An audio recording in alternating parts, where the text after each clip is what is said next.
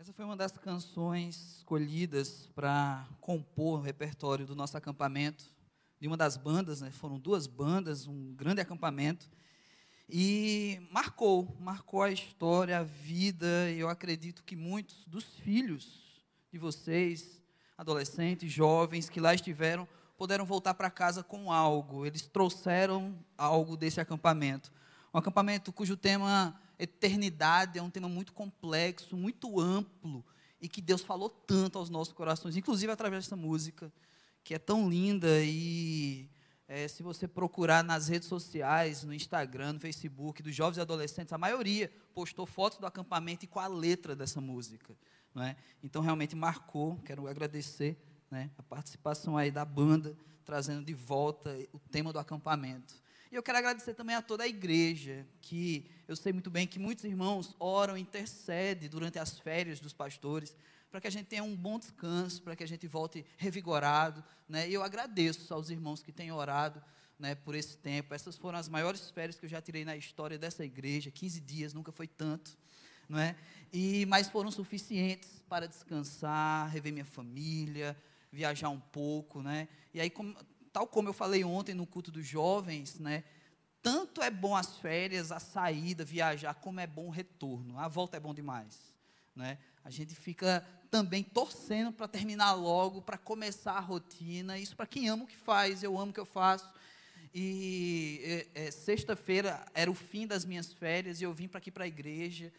E sexta-feira também teve um encontro só para casais aqui na igreja. E como a Simone, minha esposa, estava tá, num curso nesse final de semana, ela não pôde estar, e eu vim sozinho, não só para casais, então era só para Léo, né, quando estava só eu ali, e, mas eu vi, porque eu queria voltar para a igreja, eu queria participar de tudo que tinha na igreja, porque eu estava muito disposto a retornar, voltar é bom demais também. E, e, foi tão bom essa volta que trouxe de volta outras vontades, né? Eu voltei a caminhar, por exemplo, né? Eu voltei a caminhar, eu havia parado de caminhar em dezembro não é? Eu já estava correndo já, já estava indo para a praça para correr, já estava pegando realmente pique, né? E, e, parei em dezembro, mas como todo bom brasileiro, né, a, a, vida para em dezembro e começa depois do carnaval, então agora eu estou retornando a caminhar. É, e você deve pensar que até foi um tempo mais ou menos, né, de dezembro para cá, passou alguns meses, mas foi em dezembro de 2016 que eu parei. Né, então, um ano e dois meses após a minha parada, né, aqui estou eu de novo, caminhando, correndo, né, e, e com mais um, uma, uma, uma região do meu corpo com mais gorduras, né? Então eu preciso voltar, administrar isso aí e, e voltar a caminhar. Mas voltar é bom demais, irmãos. Assim também como quem já se perdeu nessa vida, quando você encontra o caminho, muitas vezes de volta, é tão bom, né? É, quem me conhece sabe como eu tenho dificuldade de geolocalização. Eu sou péssimo de geolocalização. Se você me rodar aqui, eu não sei mais qual é a frente e a parte de trás da igreja. Eu tenho muita dificuldade, realmente. E eu, eu fico olhando assim, o, o, o, fortalezense, ele tem o costume de quando vai explicar um local, ele dizer, é na rua tal, de esquina com a rua tal. Gente, eu não aprendo nem o nome da minha. E às vezes eu quero imitar o fortalezense, quero falar, mas eu não sei o nome das ruas. É, é alguma rua com a outra. Né? Certa vez eu, eu fui fazer uma, uma uma consulta de retorno no, no doutor Eduardo, né, médico otorrino daqui da igreja, é, na clínica dele, e eu deixei meu carro do lado esquerdo da clínica, né? Isso quando eu cheguei, mas quando eu saí, a esquerda é outra, e eu não sabia mais onde é que estava o meu carro. Porque eu me perdi. Eu, eu entrei e depois que eu saí já estava perdido, então eu tive que rodar o quarteirão inteiro para reencontrar o meu carro, né? Então, é, se perder não é algo tão bom. Eu não sei aqui quem já se perdeu seja você adulto ou criança, se perder num caminho. Porque quando fala perder-se, ou se perder é, no meio cristão, pode trazer também outras ideias. Há pessoas que se perdem na fé. Há pessoas que se perdem na busca por Jesus, e estão buscando, mas se perdem nessa busca. Há pessoas que simplesmente elas estão perdidas na vida, elas não conseguem encontrar nada, não conseguem encontrar satisfação em nada, não conseguem fazer nada, estão perdidas. Então há várias formas de se perder. E por isso a mensagem de hoje a gente vai falar boa parte dela sobre caminho, sobre o caminho. Talvez você conheça a expressão todos os caminhos levam a Deus. Eu nem vou perguntar aqui quem já ouviu essa expressão, mas acho muito difícil alguém não ter ouvido essa expressão aqui. Seja em tom de confronto, ah é? Você está dizendo que todos os caminhos levam a Deus? Ou então questionando a pessoa, ah, você me disse que todos os caminhos levam a Deus. Como assim? Me explica isso. Ou então até com uma desculpa esfarrapada, ah não, não vou para a igreja, não vou te acompanhar, porque todos os caminhos levam a Deus. Mas essa frase, essa expressão, ela realmente está presente nas conversas religiosas por todo o planeta, inclusive. E durante muitos anos da minha vida, irmãos, eu acreditei que sim, que todos os caminhos levavam a Deus. Depois da minha conversão, eu mudei radicalmente de opinião. Só que hoje, eu quero refletir que sim, todos os caminhos, e detalhe, com C minúsculo, levam a Deus. Frisa bem nesse C minúsculo, porque daqui a pouco você vai entender porque eu estou fazendo essa afirmativa complicada. Porque talvez você já esteja me julgando aí, esse pastor perdeu a linha. Como assim todos os caminhos levam a Deus? É exatamente o que você está ouvindo. Hoje, eu creio assim, que há caminhos que levam a Deus, mas existe um tipo de encontro com Deus para esses caminhos. Só que é exatamente essa perspectiva que eu quero pensar com os irmãos. E, na, e, não apenas usar que todos os caminhos levam a Deus como uma desculpa, como é, um desencargo de consciência para levar qualquer tipo de vida. Olhando para a palavra de Deus, isso ainda fica mais claro. Que se tratando de caminho, que ele deve ser pleno de entendimento a todo cristão, porque o caminho com C maiúsculo, o caminho para a salvação, só há um, e você sabe bem disso. Tem outros caminhos por aí. Nessa atual conjuntura da nossa humanidade, com uma população de cerca de 7 bilhões e 400 milhões de habitantes, será que não há pessoas com tantos caminhos, tantas ideias, achando que levam a Deus? Ah, sim, muito. Porém, para a salvação, para a eternidade, para esse lugar a qual essa canção traz, que encontra o lugar, só há um caminho. Então, abra sua Bíblia em João, capítulo 14, a partir do versículo 1.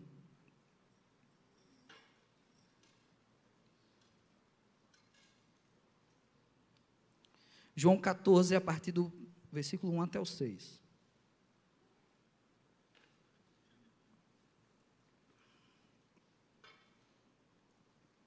Amém, irmãos? Pouco amém. Ah, mais alguns. Diz a palavra de Deus: Não se turbe o vosso coração. Credes em Deus, crede também em mim. Na casa do meu pai há muitas moradas. Se assim não fora, eu vou-lo teria dito, pois vou preparar-vos lugar. E quando eu for vos preparar lugar, voltarei e vos receberei para mim mesmo, para que onde eu estou, estejais vós também. E vós sabeis o caminho para onde eu vou. Disse Tomé: Senhor, não sabemos o caminho para onde vais. Como saber o caminho? Respondeu Jesus: Eu sou o caminho, a verdade e a vida. Ninguém vem ao Pai senão por mim. Deus amado, aplica a tua palavra, Senhor Deus, em nossos corações, em nossas vidas, ó Pai. Nos instrui, nos ensina, nos capacita, Senhor Deus, que essa palavra, ó Pai, encontre, Senhor Deus, um terreno fértil. Ó Pai, que ela cresça e dê muitos frutos dentro de cada um de nós, ó Pai é assim que nós te oramos, em nome de Jesus Cristo. Amém. Mas, se eu acabei de ler um texto que faz uma afirmativa de que Jesus é o caminho, por que então no começo eu falei que eu queria pensar hoje sobre outros caminhos que levam a Deus? Pois é, os outros caminhos, com C minúsculo, minúsculo, eles levam ao julgamento do Senhor. A gente vai fazer uma peça, né, no segundo semestre desse, desse ano, a qual a casa do julgamento, a, uma das cenas que é fixa, independente que mude de história, é a cena do julgamento. É um encontro onde todas as pessoas passarão o julgamento. E pensando dessa forma, até trazendo outras ideias na palavra de Deus sobre esses caminhos com C minúsculo, eu quero pensar com os irmãos que para muita gente foi dado caminhos assim. Na palavra de Deus, nós temos, por exemplo, caminhos que foi dado ao, ao povo de Israel, apesar do estilo de vida que eles levaram, apesar de ter sido escolhido como povo de Deus, e muitas vezes ter errado o caminho, com C minúsculo, é, eles tinham um caminho. E aí em Ezequiel, capítulo 20, versículo 44, eu peço até que você anote, porque agora eu vou fazer alguns, vou ler alguns textos de diferentes lugares da Bíblia e não vai dar tempo de você procurar aí todos eles, né? E Ezequiel, capítulo 20, versículo 44, fala sobre o caminho de Israel. E diz a palavra de Deus: E sabereis que eu sou o Senhor, quando eu proceder para convosco por amor do meu nome, não conforme os vossos maus caminhos, nem conforme os vossos atos corruptos, ó casa de Israel, diz o Senhor. Então Deus, ele tinha um plano para o seu povo. E aqui ele fala que esse povo, escolhido por Deus, tinha maus caminhos. E que ainda assim eles tinham um compromisso com o Senhor. Eram caminhos, não era o caminho da salvação. Existem caminhos até para os anjos, irmãos. Judas, versículo 6, diz o seguinte: Aos anjos que não guardaram o seu principado, mas deixaram a sua própria habitação, ele os tem reservado em prisões eternas, na escuridão, para o juízo do grande dia. Tem um caminho até para os anjos caídos, aqueles que traíram o propósito de Deus e vieram com Lúcifer para a terra atormentar a vida nossa. Esses anjos também têm um caminho para eles e têm um destino. Existe o caminho para os crentes. 1 João capítulo 4, versículos 16 e 17. E nós conhecemos e cremos no amor de Deus que nos tem. Deus é amor. E quem permanece em amor permanece em Deus. E Deus nele. Nisto é aperfeiçoado em nós o amor, para que no dia do juízo tenhamos confiança, porque qual é ele? todos nós também neste mundo. Então nós temos o caminho do amor, o caminho dos crentes, aquele caminho que nós devemos trilhar, o caminho que é Jesus Cristo. E nós temos diante de nós esse amor para vivê-lo, para amar Deus acima de todas as coisas, é o próximo como a nós mesmos. Porque esse amor, esse caminho do amor, ele nos vai, vai nos dar tranquilidade no dia do julgamento. A palavra de Deus também traz caminho para os gentios. Em Mateus, capítulo 25, versículos 31 e 32 diz: Quando, pois, vier o Filho do homem na sua glória, e todos os anjos com ele, então se assentará no trono da sua glória. Diante dele serão reunidas todas as nações, e ele separará uns dos outros, como o pastor separa as ovelhas dos cabritos. Haverá esse dia. Então, existem pessoas seguindo vários caminhos, mas ela vai chegar nesse dia também a qual será dividido ovelhas e cabritos. E por fim, entre os tantos caminhos que a gente ainda pode falar aqui, mas eu vou encerrar com esse, o caminho então dos não crentes. João, capítulo 5, versículo 28 e 29, diz: Não vos admireis disso, porque vem a hora em que todos os que estão nos sepulcros ouvirão a voz e sairão os que tiverem feito bem para a ressurreição da vida, e os que estiverem praticado o mal para a ressurreição do juízo. Todos esses caminhos levarão de alguma maneira ao julgamento do Senhor, ao céu, à eternidade. Somente Jesus Cristo, que é o caminho. Agora então vamos retornar ao texto base, o texto que nós começamos, João 14, de 1 a 6. Mantenha sua Bíblia aberta aí nesse texto porque é dele que a gente vai se concentrar mais agora. Nos três primeiros versículos, João 14, 1, 2 e 3, Jesus traz uma palavra de consolo, pedindo para que seus seguidores exercitem a sua fé. Consolo, um cuidado especial do Senhor.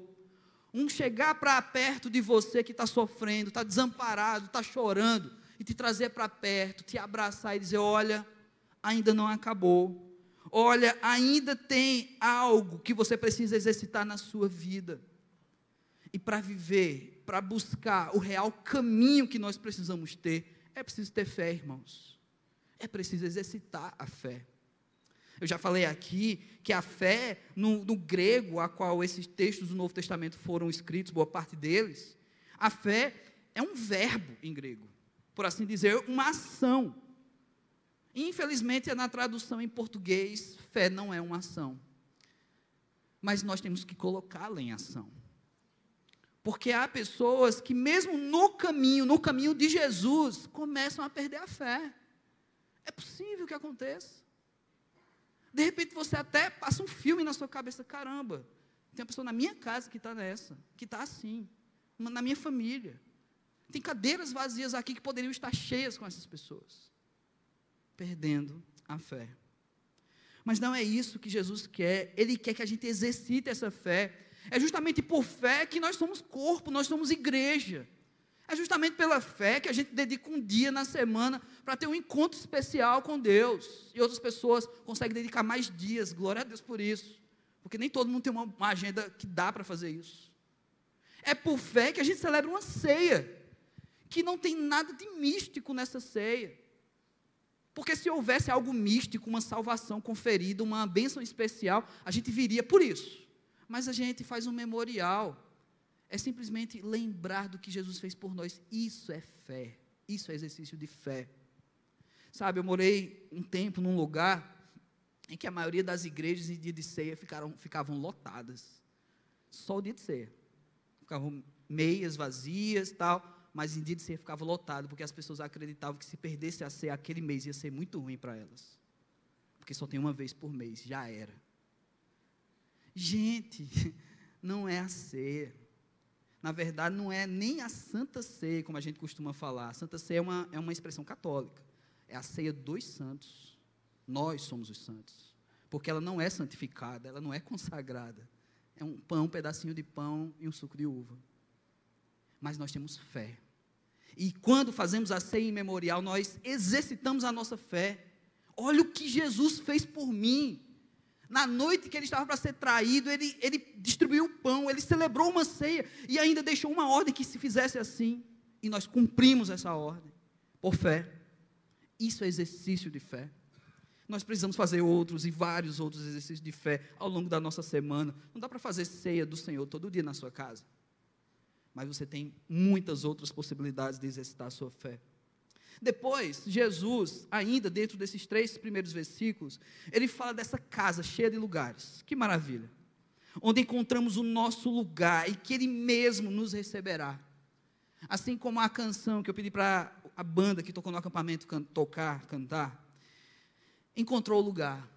Sabe, irmãos, eu vou abrir meu coração com vocês. Quando a gente estava escolhendo as músicas, e eu pedi para a Thaís dar uma olhada nessa música, eu pedi uma coisa para a Thaís que não cantasse aquele interlúdio Jerusalém.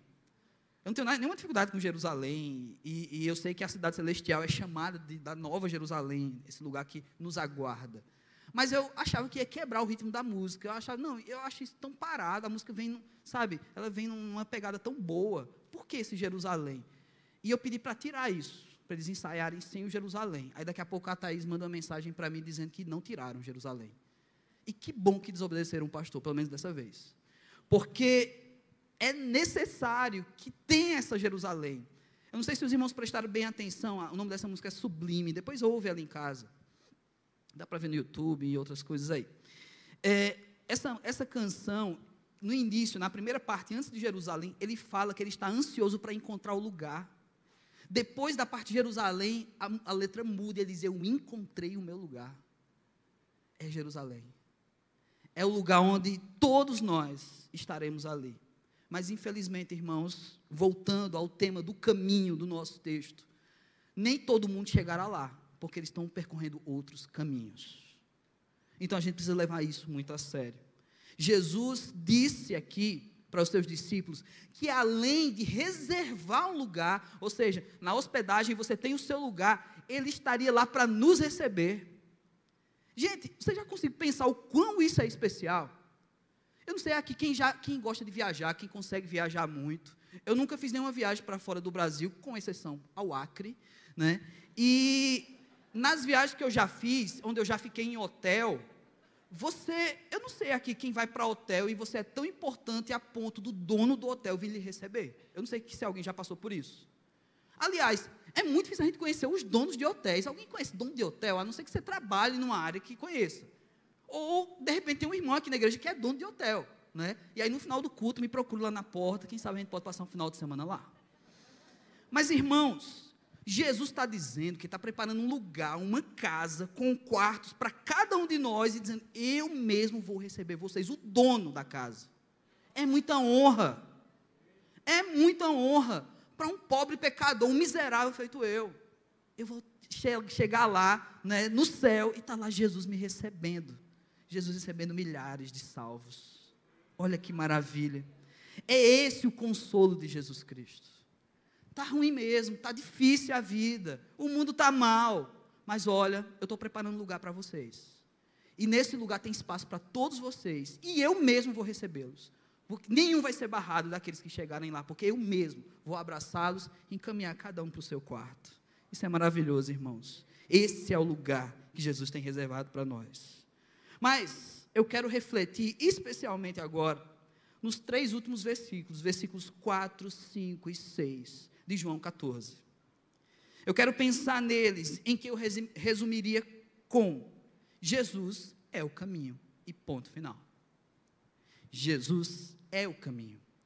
Se Jesus é o caminho, então cadê o mapa? Como eu falei aqui no começo, eu tenho dificuldade com geolocalização. Cadê o mapa? No versículo 4, Jesus afirma que seus discípulos o conheciam, que ele era o caminho e que seus discípulos já o conheciam. Gente, tem uma questão aqui muito séria.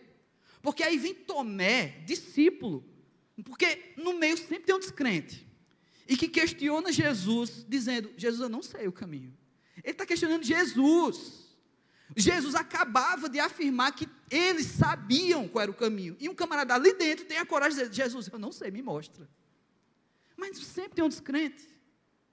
É? Eu estou falando muito do acampamento, inclusive o tema desse sermão continua do acampamento, porque eu tirei férias depois do acampamento, né? então ainda estou com muito acampamento na cabeça. Mas, quando a gente vai fazer uma programação como acampamento, sempre tem um descrente. Vamos formar uma banda. Será que essa banda vai dar certo? Vamos alugar o local para fazer o acampamento. Rapaz, será que lá presta mesmo?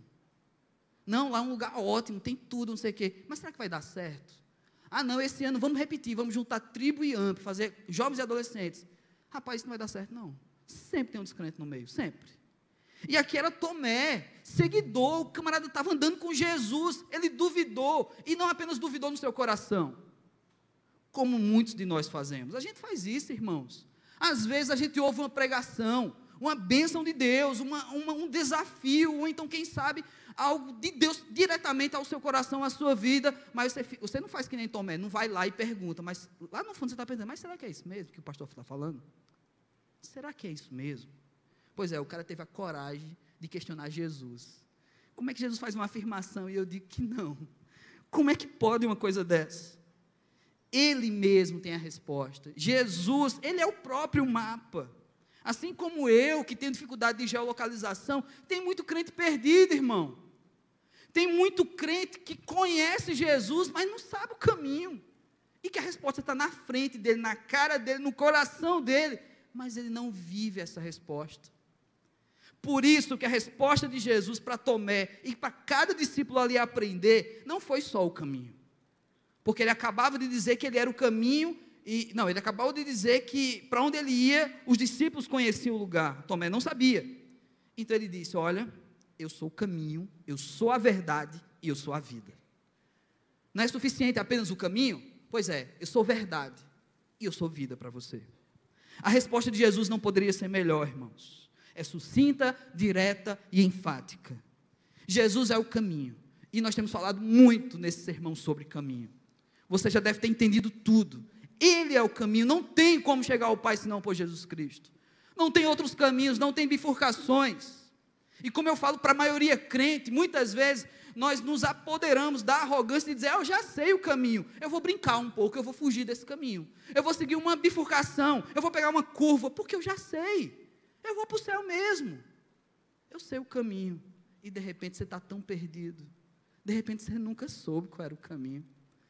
De repente você não se achou, não se encontrou e está perdido.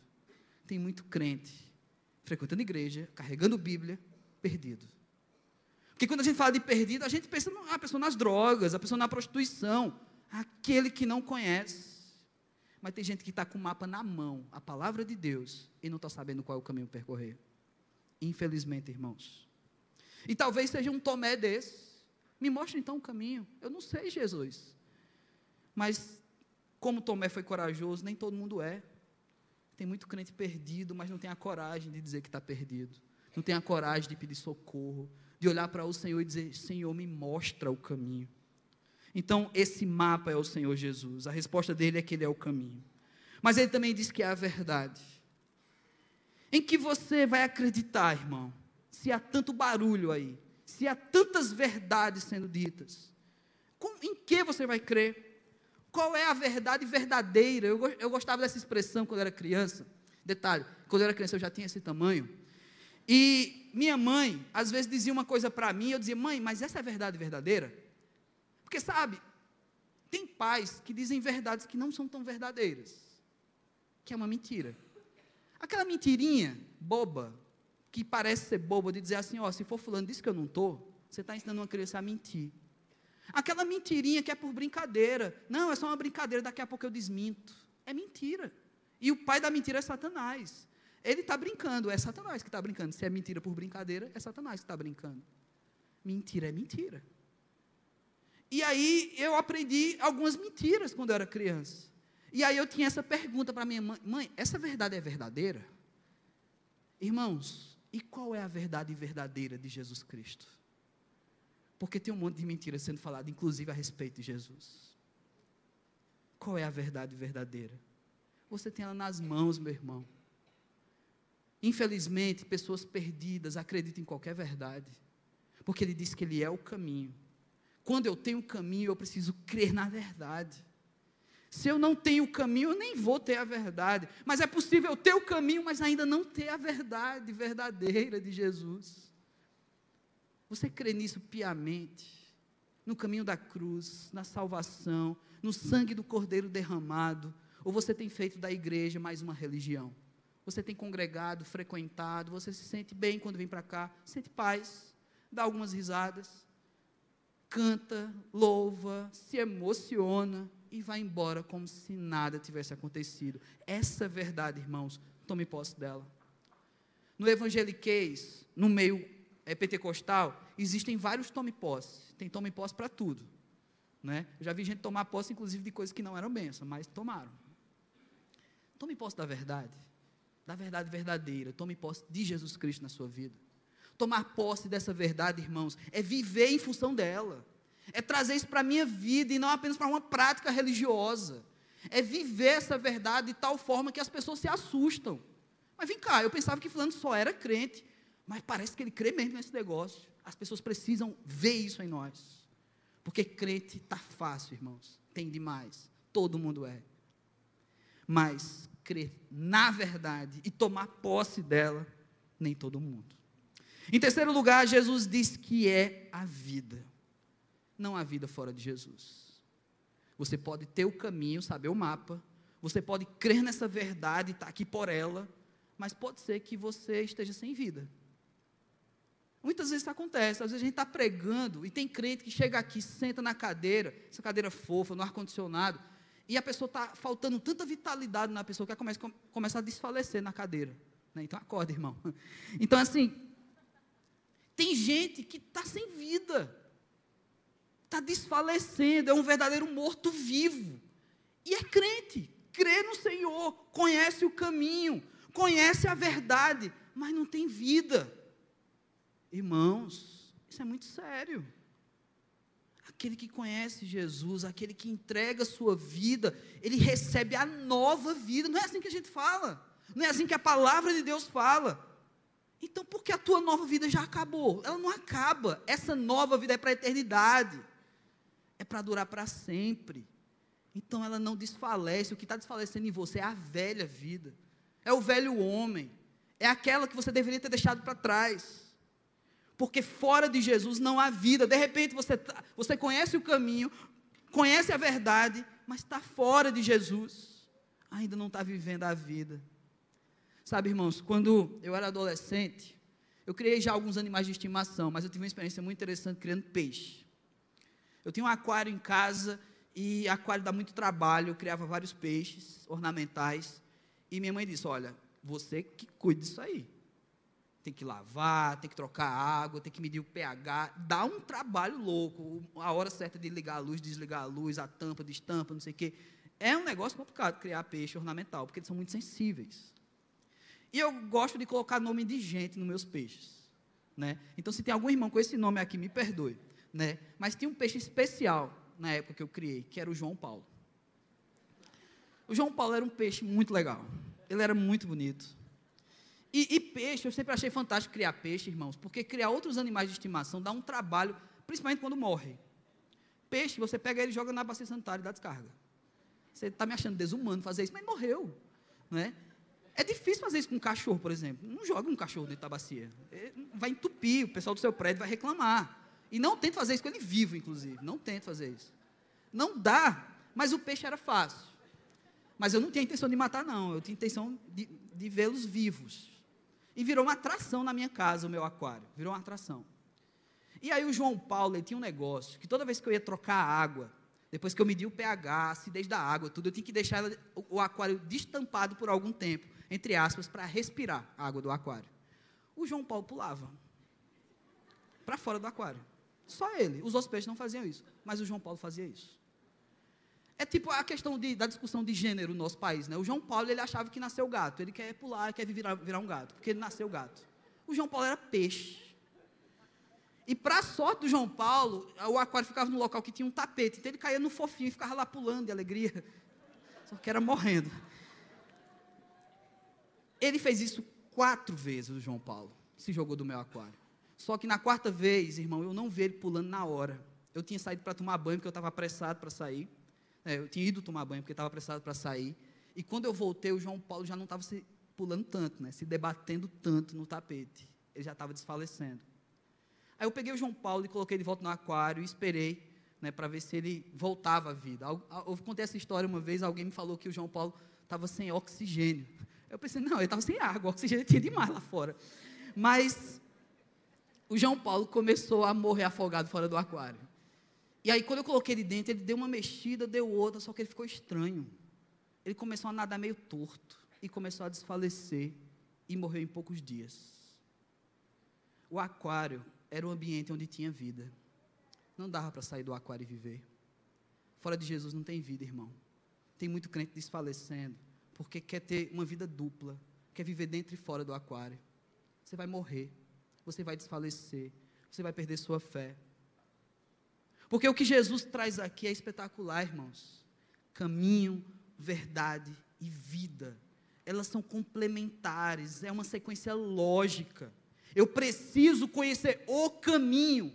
Conhecendo o caminho, eu tenho que me apoderar dessa verdade. Isso tem que fazer parte da minha vida, para sim ter vida. Não dá para ter vida sem caminho, não dá para ter vida sem a verdade é preciso ter isso de forma complementar. E eis o grande desafio que nós temos. Sim, muitos caminhos levam ao julgamento de Deus. Só um caminho leva à salvação. Jesus Cristo, Ele é o caminho, a verdade e a vida. E aí eu te pergunto: qual caminho você tem escolhido? Ou qual caminho você escolheu? Ou quais caminhos você tem percorrido? E eu acredito, meu irmão, se você ainda não escolheu, seu dia é hoje. Hoje é o dia de escolher o caminho. Hoje é o dia de viver a verdade. Hoje é o dia de encontrar-se com a vida. Então eu quero orar com vocês, eu quero orar por vocês. Baixa a sua cabeça, enquanto a banda forma aqui atrás de mim. Vão se preparando para o próximo momento, o momento da ceia. Eu quero orar com vocês. Na verdade, eu quero colocar quatro pessoas dentro dessa palavra de oração. Eu quero orar por quem está sem caminho, por quem está perdido. Quero pedir a Deus que você saia daqui hoje com o seu caminho, com Jesus Cristo, que Ele é o caminho. Eu quero orar por quem tem o caminho, mas não crê nessa verdade absolutamente. Crê em outras, crê em várias, está confuso. Eu quero orar por você também. Mas eu quero orar também por quem tem o caminho, tem a verdade mas não está encontrando razão para viver, não está encontrando vida, está tá sumindo.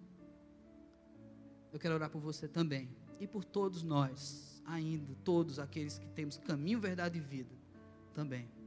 Então baixe sua cabeça, se inclua nessa oração, independente dessas pessoas que você seja.